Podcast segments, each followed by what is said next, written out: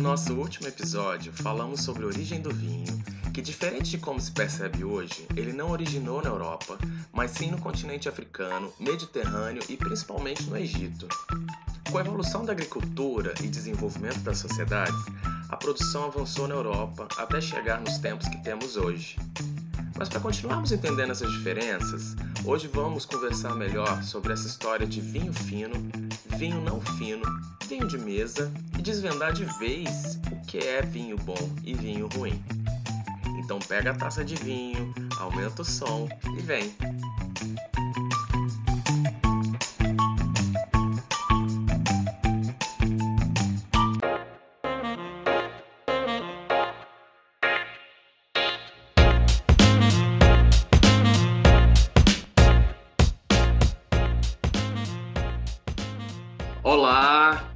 Sou o Jean Davi e esse é mais um episódio do podcast Se Eu Fosse um Vinho da Medusa Urbana. Se você está chegando hoje com a gente, seja bem-vindo. Nossa ideia por aqui é conversar sobre o comportamento de consumo de vinho e entender melhor como esse mundo do vinho funciona. Comigo, como sempre, minha parceira, Areta Almeida. Fala, Jean, tudo bem? Tudo é um bem? prazer estar aqui novamente. O último episódio foi muito revelador, né? A gente conheceu a origem do vinho, a importância do continente africano. Eu já estou ansioso, porque para esse episódio que promete, e eu já estou com a minha taça na mão. Pegaremos a taça na mão agora, né? Acho que é um assunto super bom pra gente, que a gente começa a se interessar por vinho, falar sobre uva, né? Que é o principal negócio do vinho. E para o episódio de hoje, a gente convidou uma estudante de enologia, que é a ciência que estuda o vinho, né? O que que é enologia. Que é a Larissa Bezerra, que possui um canal no YouTube e Instagram chamado A Trajetória de uma Enóloga. Ela é nordestina, é mãe da Fanny. Se eu errei o nome da Fanny, você me corrige. Seja bem-vinda, Larissa. Tudo bem com você? Fala, Larissa. Olá, gente, muito obrigada. Olá, Areta, Jean, todo mundo. Eu sou Larissa Bezerra, né? Como o Jean falou. É uma honra para mim estar participando desse episódio. Eu acho importante essa troca né, de saberes entre a gente. É uma experiência interessante. Eu sou estudante de enologia nordestina. Sou mãe da Fanny, tá certo? sou mãe solo, né? E estudo enologia aqui no Rio Grande do Sul, na Universidade Federal do Pampa. Larissa, acho que só para a gente reforçar, como eu expliquei um pouco qual é o objetivo do nosso podcast, mas aqui, até para a gente organizar quem está conversando. Eu e a Areta, a gente não é sommelier, mesmo que eu tenha feito o curso na BS do Rio, eu não me considero sommelier por causa da questão do, de, da prática de serviço, de fato, e dos anos. A gente, eu, eu sou muito mais um enófilo, né, um estudante, e a Areta também. Então, nós dois, a gente deixa muito claro que a gente é bebedor de vinho. A gente não está aqui para falar Uhum. no tecnês. E a gente está sempre convidando alguém que está no meio. E você falou que você está na Universidade dos Pampas e conta como é que foi isso. Como é que você foi parar aí? Você saiu de Fortaleza? Foi de Fortaleza que você saiu? Sergipe. De Sergipe e foi parar no sul, mulher. Nesse frio, sul. saindo do calor. Uma diferença gigantesca. Então, eu sempre fui apaixonada por vinho, né? Muito tempo. E aí, por coincidência, eu comecei a trabalhar servindo vinho em um, em um hotel. E daí, é, nesse processo, eu pensei que eu queria isso para minha vida. Eu queria trabalhar com vinho a vida inteira. E eu comecei a pesquisar, descobri que existia a profissão sommelier. Aí comecei a comprar livros e etc. É, e aí, em um desses livros, eu descobri que existia a profissão enólogo. Aí eu falei, não, isso aqui- é isso aqui. Né, Quando eu vi a, a descrição, a definição de enólogo, eu pensei, é isso. Eu nasci para isso.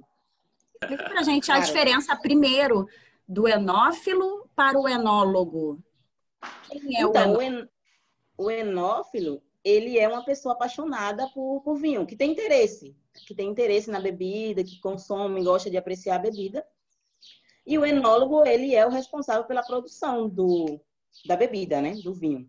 O enólogo, na verdade, ele tem é uma expansão essa profissão e ele trabalha desde a plantação da videira Ele é responsável, né, desde a plantação da videira, esses cuidados, até a comercialização mesmo do vinho. A cadeia começa com o enólogo que está ali, né, com pé no chão, na, na terra, na planta, e aí depois ele, ele chega para a cadeia de comércio, assim, chega para o sommelier para fazer a venda, que o sommelier é quem trabalha com serviço, que está no restaurante, que está nas lojas, que está nos, nos lugares. E depois cai para a gente, o enófilo, porque a gente vai estudar isso tudo. E aí é, é a parte de beber. A melhor parte, né?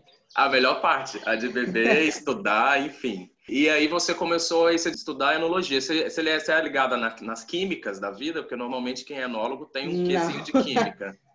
Não, não sou ligada na química e, enologia tem muita química, né? Mas é um desafio, inclusive, para mim. Só que tem essa coisa, é muito distante, tem a questão financeira e etc. Questão cultural também é totalmente diferente. E aí, por muitos anos, eu tentava vir, por questões pessoais, eu não conseguia. E eu só consegui vir para cá em 2018. Em 2018 seria mais um, um ano em que eu não ia conseguir vir, porque eu não tinha dinheiro para vir e é muito, é muito, é muito, muito gasto mesmo para estar aqui, para vir para cá. Imagino. Aí eu, em um lapso assim de, de coragem, falei, tá.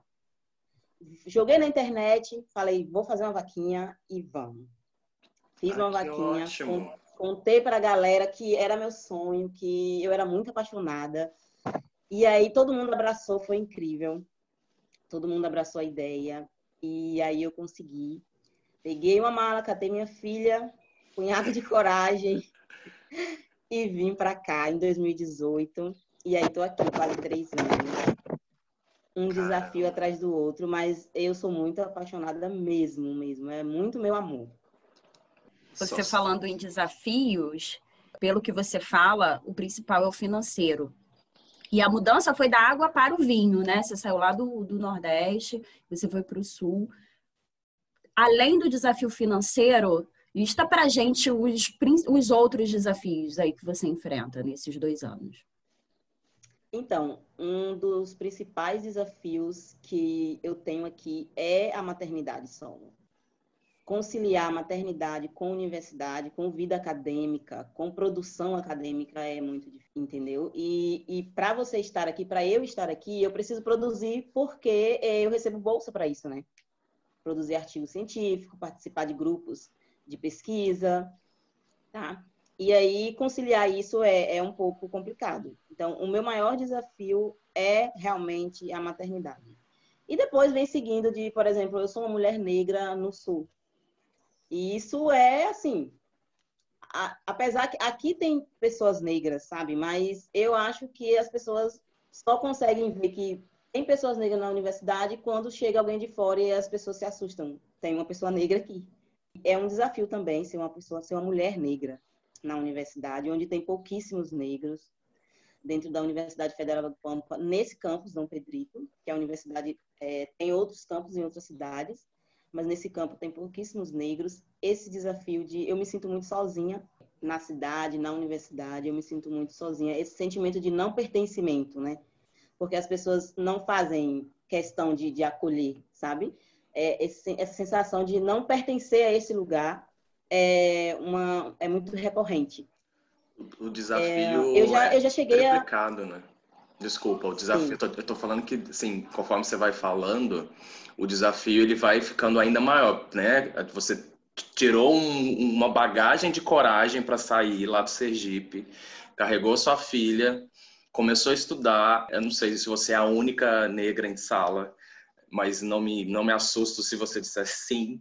E aí, uma cultura nova, porque a gente sabe que o Sul, os estados naturalmente são, são existem culturas diferentes, mas o sul até já é um pouco mais, mais frio, não só no clima, né, mas em comportamentos direto. E aí eu acho que trabalhar isso é, é você realmente ser extremamente persistente e muito apaixonada por isso. E assim, é, é admirável, admirável mesmo, Larissa. Você está muito de parabéns. Tem assim, que tô... ser muito, realmente. Tem... A, a maioria das pessoas que estão dentro da universidade aqui, nesse campus, elas são pessoas que vieram de fora entendeu? Os alunos realmente eles são todos de fora, mas a minoria ainda é, é pessoas negras ainda são a, minoria aqui e isso traz essa sensação de, de não pertencimento, de solidão, Então, resistir a isso todos os dias e continuar aqui é, é um desafio muito grande. Aliado às outras coisas, o frio também é muito frio, é uma diferença muito grande de temperatura do Nordeste para o Sul sabe? Eu não consigo é, nem. Assim, eu já fui ao sul algumas, algumas vezes, mas olha, eu amo frio, mas depois que eu tô, tô há seis anos no Rio de Janeiro, eu hoje carioquei no sentido de bateu 22, 23 graus, eu já coloco um cachecol, já me enrolo e já não saio de casa. Carioca total. Pois é. Então, o frio para o frio para mim é um desafio muito grande, gente. Nossa, eu não vejo a hora de acabar a universidade. Eu tenho e... muitas curiosidades sobre o curso de enologia, mas eu não vou colocar aqui, senão a gente vai ficar falando até amanhã. Mas o, o que eu tenho curiosidade é sobre a, a composição dessa turma. É uma galera jovem, Larissa? É uma galera de meia idade? É, são pessoas de outros estados? São pessoas que já vêm de famílias que mexem com a terra? Ou, são, ou é da galera que gosta de química? Como é composto a, a tua turma? Assim, como você vê essa galera? Então, é, o curso de enologia em si, é, todos os alunos, não só a minha turma, é uma galera jovem, sim. Tem uma ou duas, três pessoas já não, já não são mais consideradas jovens, mas, de forma geral, é um, um pessoal jovem mesmo. Existem outras escolas de enologia, só que são técnicas, né? Espalhadas pelo Brasil, tem em São Paulo, enfim, no Nordeste. Essas escolas já possuem outras características. Aqui na Universidade Federal do Pampa, a maioria dos alunos são mulheres, mas essa é uma, uma característica muito específica daqui da Universidade Federal do Pampa. Porque, por exemplo, na Serra, em Bento Gonçalves, já é, tem outro panorama, a maioria são homens, e nas outras escolas é, segue essa mesma linha. Na Universidade Federal do Pampa, a maioria são mulheres e são de outros estados que não é uma característica também, por exemplo, em Bento Gonçalves, que na escola técnica a maioria são de pessoas que já vêm de uma família que tem cultivo de videira e que já é mesmo para assumir os negócios mesmo. E isso muda.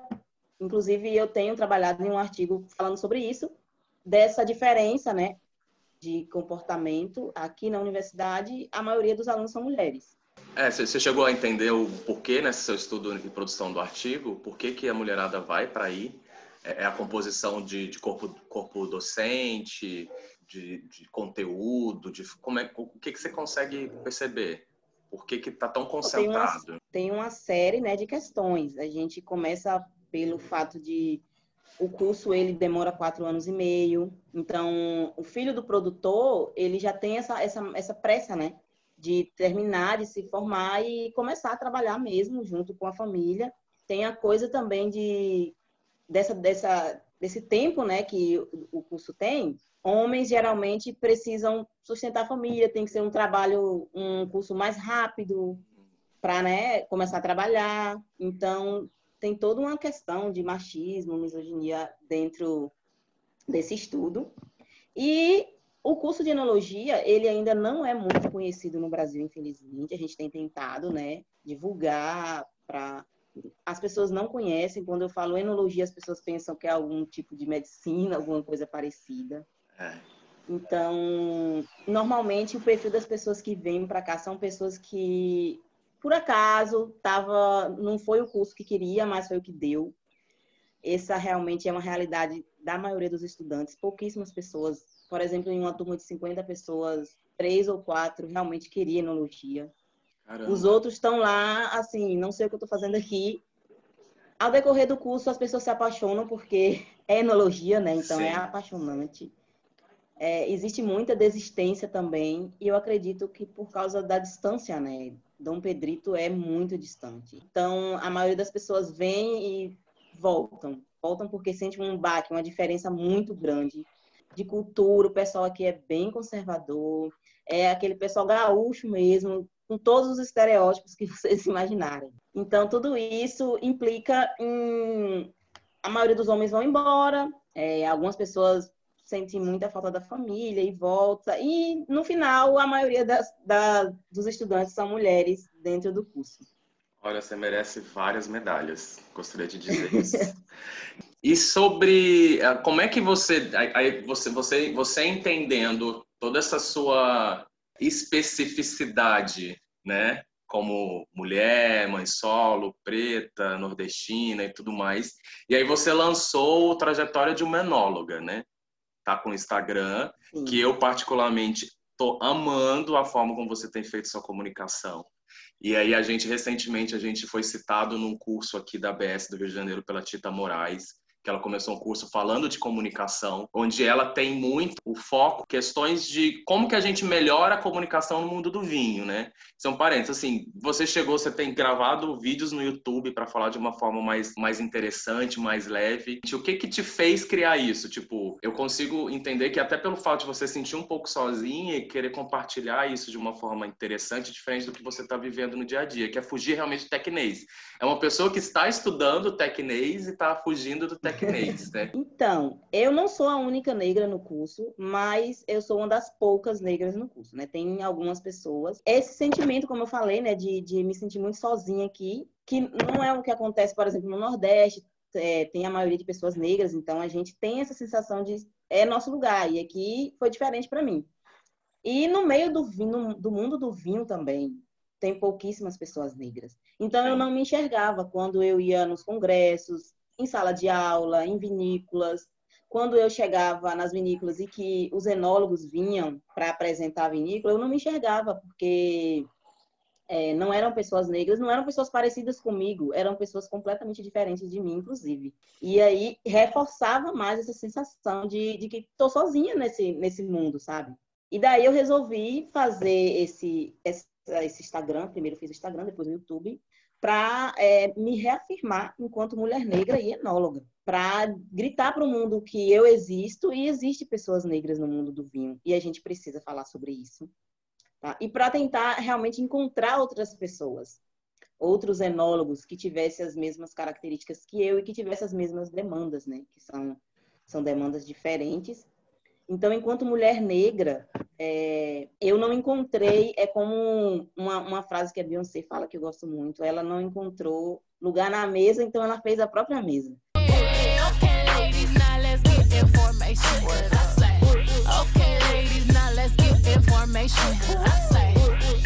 E eu acho que é bem isso eu não encontrei meu lugar na mesa e aí eu fiz a minha própria mesa. Então, eu estou fazendo, na verdade, né? Estou construindo ainda. E citando também Viola Davis, né? Que diz que quando a mulher preta se movimenta, o mundo se movimenta com ela, né? E aqui Sim, eu, graças, estou com duas lindas representantes do mundo do vinho falando disso. Eu fico super emocionado, não dá para ver a carinha da, da Areta, mas ela, assim, ela eu, eu, diria até que o olhinho dela lacrimejou, porque o meu lacrimejou de ouvir isso. E eu fico muitíssimo feliz de, de você estar tá, tá aqui com a gente, dando esse seu relato. Acho que é muito importante. Eu que agradeço também. É, só sobre minha dúvida mesmo. Você falou que tem alguns negros. Dentro de uma sala de quantos, quantos são negros? Dentro de uma sala de 50 alunos, três pessoas são negras, na minha turma. Mais ousada, você tem algum professor negro? Não o corpo docente não tem uma representação negra. Isso é, isso é bem difícil e triste para mim, sabe? Por exemplo, eu penso, talvez eu, eu queira seguir carreira acadêmica, não sei ainda, não tenho certeza. E aí eu não consigo me enxergar nos professores. Sabe, eu admiro muitos deles pela, pela didática, pelo profissionalismo, mas não tem nenhuma pessoa que tenha as mesmas características que eu, ninguém é negro no corpo docente. Isso é uma coisa muito triste, né? Eu espero que isso realmente mude essa realidade. Você falou tudo. Você está fazendo sua própria mesa e vai ser lindo se você seguir carreira acadêmica, porque você vai ter várias Laricinhas aí olhando e falar assim: ah lá, quero estudar com a Larissa Bezerra. Meu Deus, tomara, que bom. Estou extremamente bom. inspirada como mulher ah. preta que gosta de vinho. Eu tô assim orgulhosa, inspirada, emocionada com seu discurso e assim, você realmente merece tudo de, de melhor e assim, parabéns, parabéns por tudo. Obrigada, obrigada. Bom, se deixar, a gente vai ficar aqui conversando as suas experiências, o podcast inteiro, que eu acho maravilhoso. A ideia é a gente falar de comportamento, mas a gente precisa também falar um pouco do tecnês. E o título do nosso, do nosso podcast é Sou Fina Mesmo Bem E. É o nome do nosso podcast de hoje.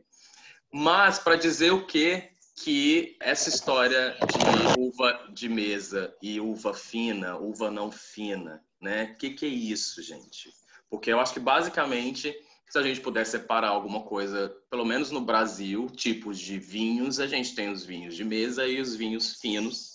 E aí a gente precisa entender um pouco disso, porque a gente sabe, a gente vem falando muito disso, toda a estrutura do mundo do vinho é feita de preconceitos e de como se informa e as coisas chegam nisso.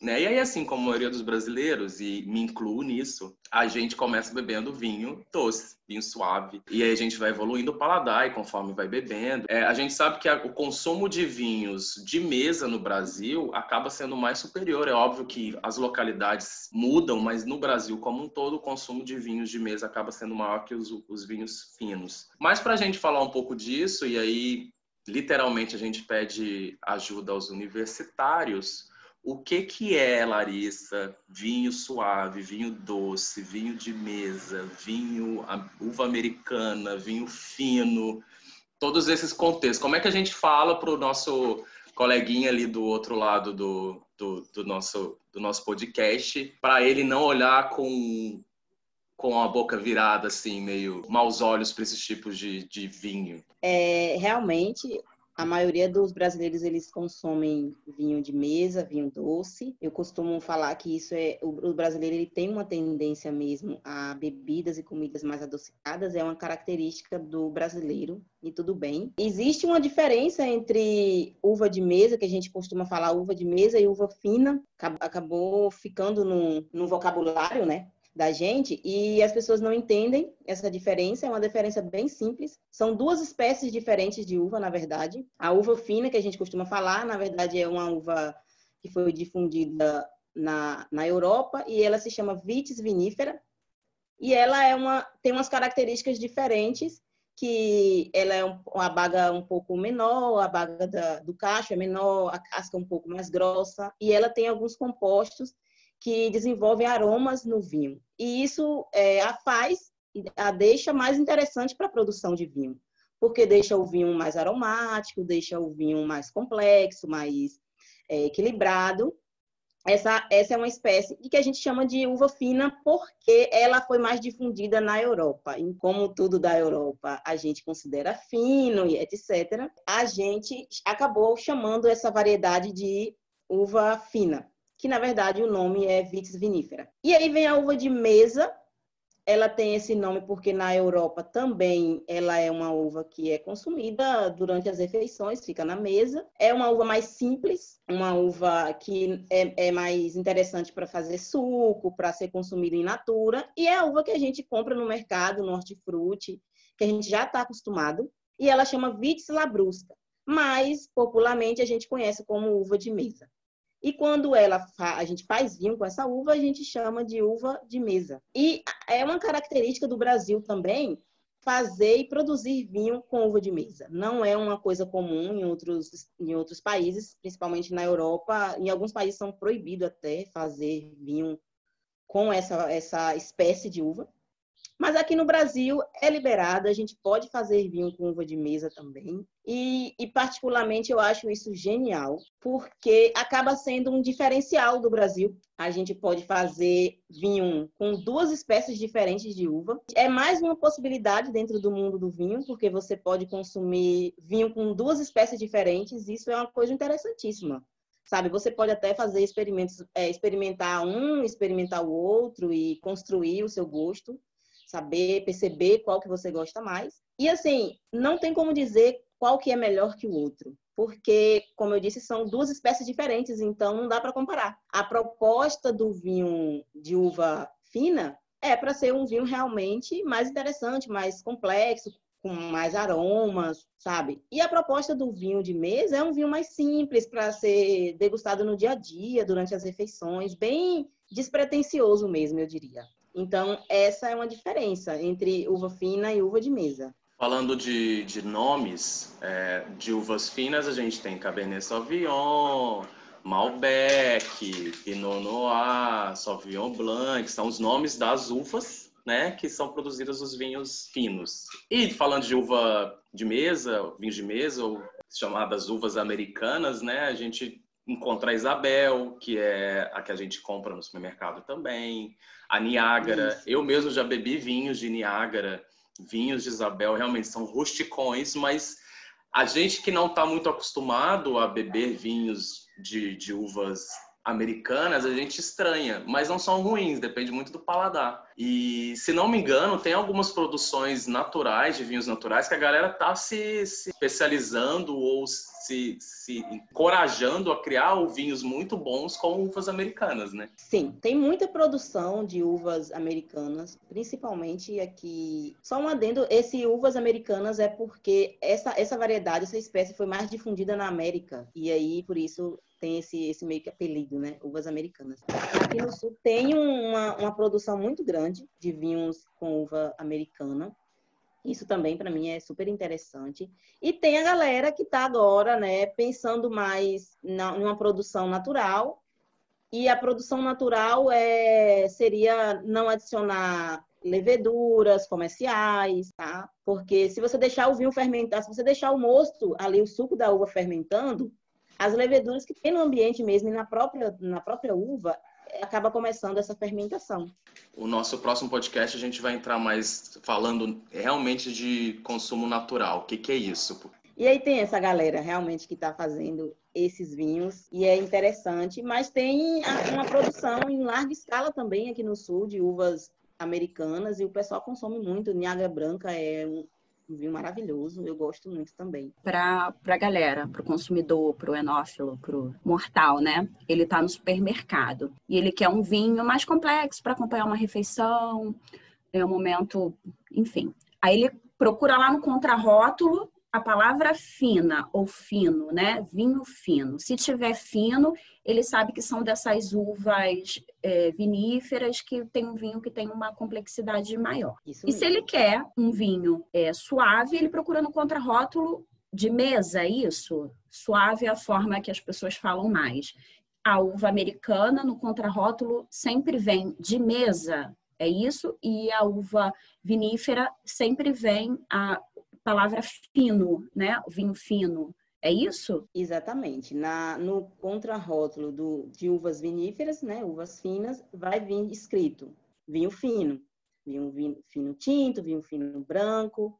E quando for um vinho de uva americana, essas uvas que a gente já conhece, né, uh, vai vir escrito vinho, vinho de mesa.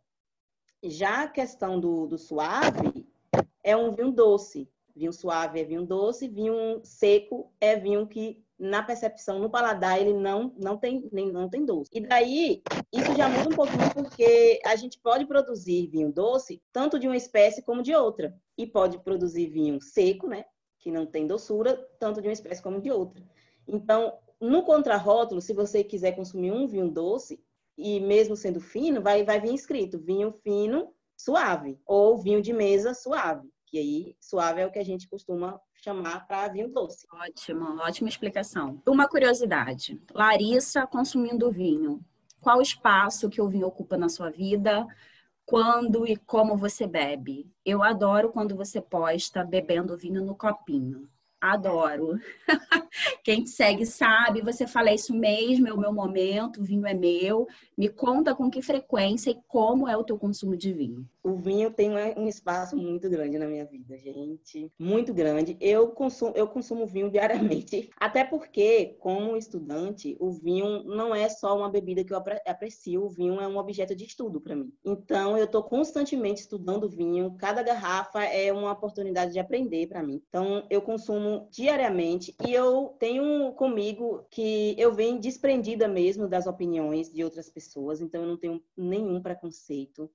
Eu bebo todos os tipos de vinho. Eu degusto vinho suave, vinho de mesa, vinho de uvas viníferas, sabe? Tudo que as pessoas mais conservadoras costumam falar, ah, isso não é bom. Eu já começo, sabe, a desconstruir isso. Eu sou muito curiosa no mundo do vinho. Eu acho que quando uma pessoa fala, isso é ruim, mas ruim para quem, né?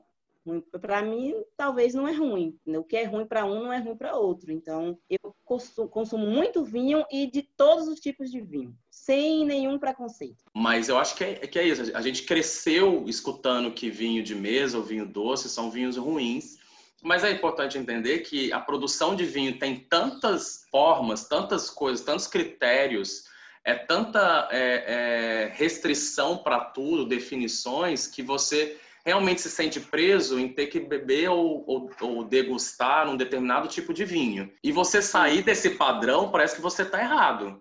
Então, assim, eu mesmo no bar, no meu dia a dia no bar, e aí são três anos trabalhando diretamente com o serviço, eu sempre falo isso, ah, mas eu gosto de um vinho docinho, não gosto de vinho, assim. Falam para mim que eu não gosto de vinho. Não, você gosta de vinho. Existe um processo de fermentação desse da bebida que você está consumindo que todos os vinhos passam. A diferença vai ser nas regras que foram impostas, do que você pode adoçar, do que você não pode adoçar, que acaba dando um gosto mais diferenciado e ele sai de um determinado padrão que foi definido como um vinho de alta qualidade. Que a gente sabe também que os vinhos de altíssima qualidade são de pouquíssimo acesso. Eu estou dizendo os vinhos de guarda ou de reserva, os vinhos muito complexos que têm uma, uma gama de variedade de aromas no paladar e tudo mais, mas que é menos de 10%. Eu acho que o, que o, o Carlos, no, no nosso último podcast, ele citou, acho que 5% ou menos de 5% dos vinhos ditos de reserva ou que são caríssimos, etc., não se faz muito no mundo, porque o mundo mudou, as pessoas querem consumir bebida, é caro você produzir vinhos muito, não faz mais sentido, né?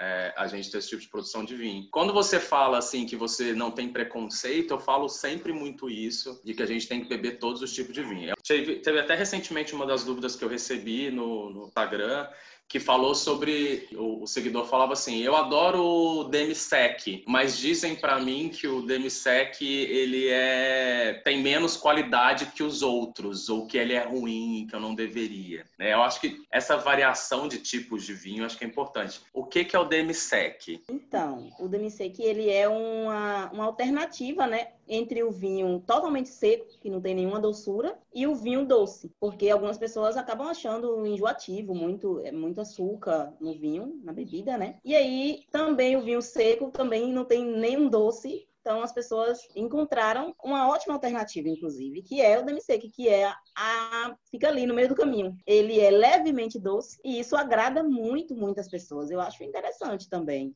sabe? Para quem não gosta de uma bebida muito adocicada e nem um vinho seco que não tem nenhum, nenhuma doçura. Aí entra o demi-sec, que é a metade, é o meio doce. É, só que é importante falar que o fato dele ser meio doce, e aí é o que você disse, ele não é doce, né? Ele tem um resquício de doce que, por causa das regras estabelecidas na, na, na, na produção de vinho, ele precisa ser citado como um demi-sec, né? É... Exatamente. E não influencia na qualidade, né? Mais é... uma prova que existe um vinho para cada momento, mais do que isso, existe um vinho para cada paladar. Exatamente, isso é maravilhoso. Não beber vinho. Até quem gosta de vinho seco sabe o momento de apreciar um demi-sec, um, um, um moscatel, colheita tardia, com certeza. Assim, o mundo do vinho é tão rico que não tem como você se prender a um tipo e definir aquilo como regra. Sim, eu, eu, eu tenho pensado muito sobre isso, né, e analisado, porque eu realmente quero fazer diferente, né, no mundo do vinho. Eu cheguei aqui e eu quero mudar as coisas, né? E o que acontece? Eu acho, eu enxergo o mundo do vinho como um oceano muito infinito de possibilidades. Eu vejo que a gente tem nadado no raso, né? No meio desses padrões dessas regras, são infinitas regras. E é por isso que eu, nas minhas redes sociais, apareço, e isso também no meu dia a dia, é, bebendo vinho no copo, para mostrar que tudo bem, sabe? A gente não precisa de uma taça para apreciar uma bebida, por favor. A gente precisa mergulhar nesse infinito de possibilidades e sair do raso, né? Desse quebrar esses padrões, quebrar esses ciclos de regras infinitas, que isso acaba afastando as pessoas, na verdade. E às vezes eu penso que para algumas pessoas essa é a intenção, né? Afastar um certo tipo de pessoa e atrair outro. E aí eu quero fazer o quê? Quebrar isso. Vamos, todo mundo, todo mundo é bem-vindo no mundo do vinho. Quando a gente fala de quebrar paradigmas, quebrar padrões, é exatamente isso. E eu falo sempre que assim, a questão, a Areta tá, tá comigo, é, a gente está fazendo uma parceria incrível, mas eu gosto de citar que a Areta mora no subúrbio do Rio, onde não tem um lugar que ela compre facilmente vinhos e, e as pessoas acham que no subúrbio as pessoas não consomem vinho. E, mas isso já é uma quebra de preconceito, porque você acha que só na, na zona sul ou nas áreas nobres, e aí é, é incrível. E aí ter você e ter você futuramente, de repente, em acadêmico, é uma coisa absurdamente maravilhosa a gente pensar nisso. Sim, com certeza. E, e é um, um exercício muito interessante. Por exemplo, as pessoas, eu, eu já ouvi isso muitas vezes. As pessoas falam que eu não tenho cara de enóloga. E por quê? A, qual é a cara do enólogo, né? A gente sabe, a cara do enólogo é um homem branco, né? Então, as pessoas não estão acostumadas a ver pessoas negras, a ver pessoas pobres consumirem vinho, porque foi difundido por aí, em algum momento, que vinho era só para pessoas ricas, para pessoas brancas. E a gente chega mudando isso, né? Fazendo uma bagunça aqui, as pessoas às vezes ficam assustadas, mas elas vão se acostumando, né? Que é a, a realidade agora sabe? O vinho é para todo mundo. Eu acho que a nossa missão é realmente falar de comportamento de vinho, né? Porque a gente começou a falar de uva e de vinho e a gente acabou no comportamento de novo. É a nossa missão realmente. E, e a Larissa disse tudo sobre trazer pessoas. E eu acho que esse é o nosso papel. Eu acho que a nossa geração está aí para comunicar essa tem um vinho de qualidade para cada bolso, tem vinho de qualidade para cada momento e vamos beber. Antes de eu chamar o nosso, o nosso quadro e a gente entrar no final mesmo, eu queria só comentar algo que está muito é, recente na data de hoje que a gente está gravando, que assim, ok, se vocês já escutaram falar, mas eu sempre vou citar Silvana Luar da Confraria das Pretas, sempre que eu tiver oportunidade, porque de novo, ela vai, vai virar sócia, gente. Ela tá fugindo de vir no podcast, mas a gente vai arrastar a Silvana para vir pro podcast. ela lançou essa semana que a gente está gravando um, um, sorteio de uma garrafa de vinho, que eu não vou me lembrar qual que é, mas se você tiver curiosidade, você vai lá no arroba Confraria das Pretas. E ela simplesmente, como eu adoro a forma como a Silvana se comunica, ela falou assim, eu não farei um sorteio comum, é, ela já se coloca, ela não sou comum na minha comunicação, e ela falou assim que quem compartilhasse é, a postagem, enfim, porque a gente sabe que os sorteios são assim, né? Marca tantas pessoas, compartilha na página, não sei o quê, e você entra no sorteio. Ela pediu para que as pessoas pretas tirassem fotos bebendo vinho e repostassem isso. Eu achei isso assim enormemente formidável, a ponto de vamos empretecer realmente as telas de com vinho e mostrar, gente, pretos bebe vinho, que é, é, o slogan dela, a frase que ela fala sempre. Mas é de, um, de uma sensibilidade tão grande, onde a gente sabe que a gente não tem essas figuras representadas, e quando você fala assim, você não tem cara de enóloga, é absurdo. O que, que é ter cara de enóloga? Realmente é um homem branco? O que, que é ter cara de médico?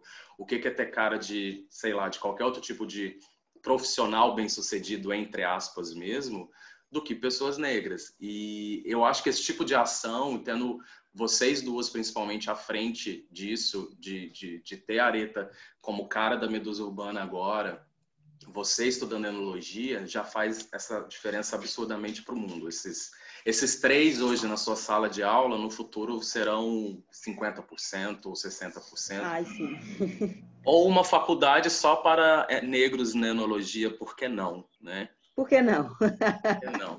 Gente, eu vou chamar... pela Silvana. Eu vou mostrar minha cara preta bebendo vinho. É isso aí. Cara linda, né? Com esse cabelo todo maravilhoso. Que eu não consigo nem pensar. Ligação de seda. Quanto é puxa saco mesmo. Sou puxa saco mesmo. Mas agora que eu cortei meu cabelo, eu fico olhando o cabelo grande de todo mundo, eu morro de inveja. Tá linda. Eu vou puxar nosso quadro para entrar no encerramento, que é o Gente Legal Bebe Vinho, que a Linda Dareta vai dar uma dica de quem bebe com a gente e daqui a pouco a gente volta rapidinho. Gente legal, gente legal, bebe vinho. Gente legal. O Gente Legal Bebe Vinho de hoje é o arroba bagagem da Rai. Raíssa é sommelier desde 2017, encantada pelo mundo do vinho e o seu perfil traz conteúdos sobre rótulos, gastronomias e viagens, tudo que ela traz na sua bagagem de vida. Daí também nasceu a vontade de empreender no ramo, criando Elas Vinhos, que tem como propósito ir além da venda de vinhos, buscando proporcionar verdadeiras experiências a seus clientes. Segue lá, arroba bagagem da RAI. Gente legal, gente legal, bebe vinho.